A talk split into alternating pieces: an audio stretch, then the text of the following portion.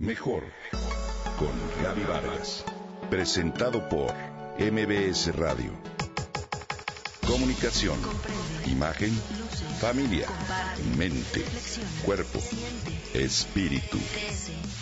Mejor con Gaby Vargas. Bernardo es un niño considerado entre sus pares como genio. Esto preocupa a sus padres, ya que dedica tanto tiempo al estudio académico que se olvida de ser un niño, de jugar, de brincar y ensuciarse los pantalones. La conducta que muestra Bernardo solo reafirma la teoría de Howard Gardner, quien propuso un modelo de inteligencias múltiples en el cual la inteligencia no es algo unitario, sino que agrupa diferentes capacidades específicas e inteligencias múltiples. Gardner plantea que en la educación habría que aprender a reconocer, respetar y estimular el tipo de inteligencia que cada niño o persona muestre. Así Gardner definió cada ámbito de la inteligencia y observó ocho tipos de ella. La lingüística, la musical, la lógica matemática, la espacial, la corporal o kinestésica, la intrapersonal y la interpersonal, así como la naturalista. Gardner señaló que la inteligencia es en sí misma una habilidad con una parte innata o genética y una adquirida a lo largo de la vida. Por ejemplo, la inteligencia lingüística es una de las más importantes. En ella se usan ambos hemisferios del cerebro.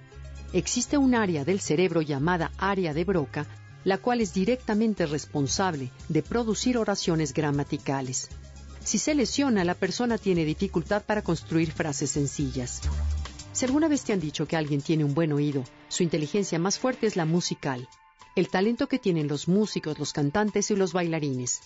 Esta inteligencia te da la capacidad para el canto, para tocar un instrumento musical, para dirigir un conjunto, un ensamble o componer e interpretar piezas musicales. La inteligencia lógico-matemática hace uso del hemisferio lógico del cerebro. Te brinda la capacidad de identificar modelos, calcular y formular hipótesis, utilizar métodos científicos, medir distancias y realizar razonamientos deductivos o inductivos. La inteligencia espacial se refiere a que las personas tienen un modelo mental en tres dimensiones del mundo. Esta inteligencia la tienen profesiones como la ingeniería, la cirugía o la arquitectura. El hemisferio derecho, en los diestros, es la sede más importante del cálculo espacial. La inteligencia corporal o kinestésica es la que usa el cuerpo para resolver problemas o realizar actividades. Aquí, los deportistas o bailarines la tienen muy desarrollada. Es la capacidad de unir el cuerpo con la mente para perfeccionar el desempeño físico.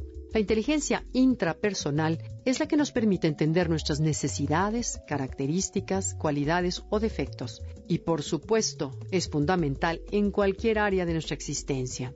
La inteligencia interpersonal esta nos permite entender a los demás, nos brinda la capacidad de manejar relaciones humanas, empatía, como complemento de las inteligencias anteriores. Y por último, la inteligencia naturalista, característica principal de las personas que observan, que estudian la naturaleza, que tiene la inteligencia de los sentimientos en torno a los animales, al medio ambiente, a las plantas. Ojalá los padres pudiéramos reconocer en nuestros hijos cuál es su inteligencia principal para que al reforzarla les demos herramientas para vivir mejor.